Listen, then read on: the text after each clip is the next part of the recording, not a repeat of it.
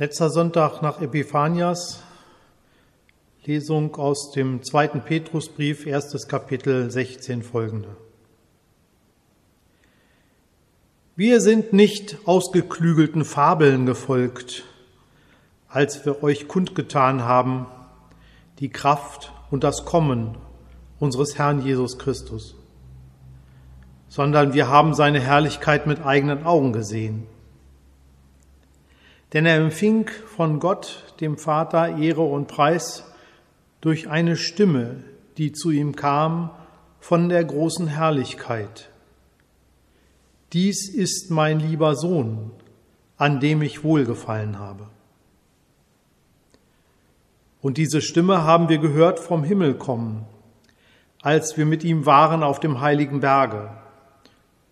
Umso fester haben wir das prophetische Wort. Und ihr tut gut daran, dass ihr darauf achtet, als auf ein Licht, das da scheint an einem dunklen Ort, bis der Tag anbricht und der Morgenstern aufgeht in euren Herzen.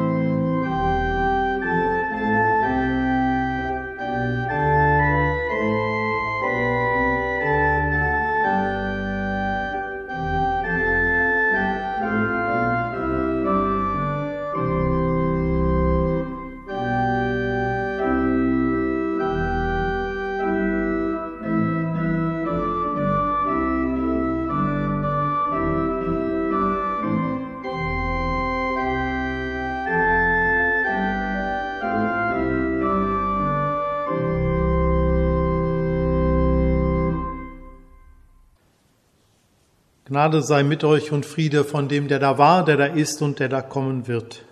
Amen. Liebe Gemeinde in unserer Johanneskirche, im Chor hinter dem Altar steht ein griechischer Satz an der Wand. Übersetzt heißt er, dies ist mein lieber Sohn, an dem ich wohlgefallen habe. Es ist der Satz, den der Heilige Geist in Gestalt einer Taube zu Jesus spricht, als Johannes ihn im Jordan taufte. Ein einprägsamer Satz, ein wichtiger Satz.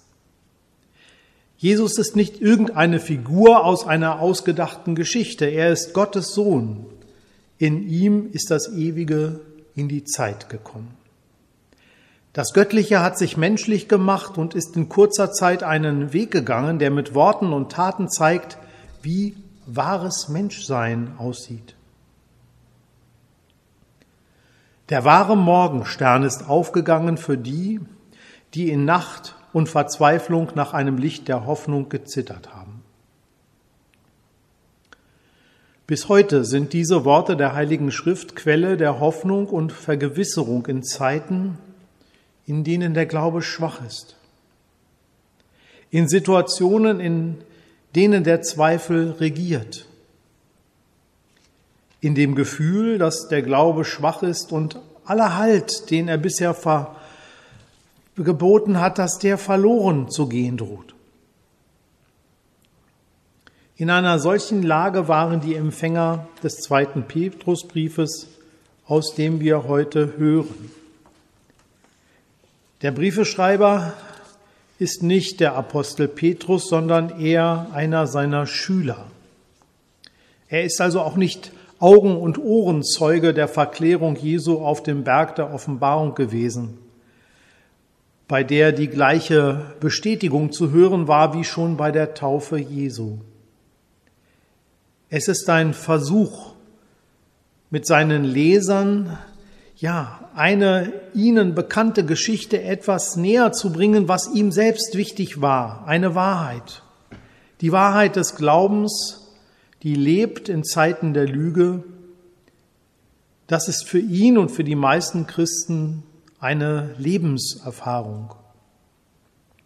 Oft schwer in Worte zu fassen, darum bedient er sich wohl der bekannten Geschichte von Jesus, Elia und Mose. Es geht ihm um nichts Geringeres als seine Überzeugung.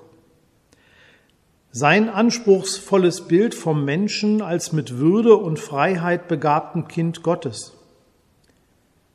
Diese Überzeugung hat er an der Person Jesu gewonnen. Seine Entscheidungen sind geprägt vom Vorbild, das Jesus für ihn ist. Was würde Jesus dazu sagen, fragt er sich wohl auch bei wichtigen Entscheidungen. Wie Martin Niemöller, von dem diese Formulierung stammt. Seine Haltung, die sich nicht am bequemsten Weg orientiert, ein Anspruch an das Leben, der sich und anderen etwas abverlangt. Idealist im christlichen Sinne ist er und empfiehlt seinen Lesern gerade in unklaren Zeiten an diesem Ideal vom christlichen Leben festzuhalten. Dazu gehört die Hoffnung von einer höheren Gerechtigkeit. Die Überzeugung, dass am Ende der Geschichte, ja, der Herr der Geschichte wiederkommt zum Gericht halten. Das begründet seine Ethik, sein Gesetz des Handelns orientiert sich eben nicht am kurzfristigen Vorteil, sondern an den langfristigen Folgen seiner Taten, für die er sich verantworten muss. Davon ist er überzeugt. Das menschliche Herz ist kurz und flüchtig. Sein Leben ist kurz und flüchtig.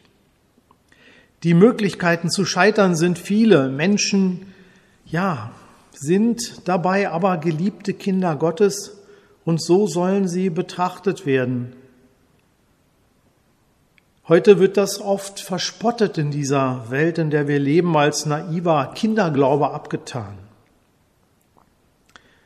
Gegenüber dieser Gefahr möchte der Brief wie in einem Augenzeugenbericht diese Wahrheit festhalten.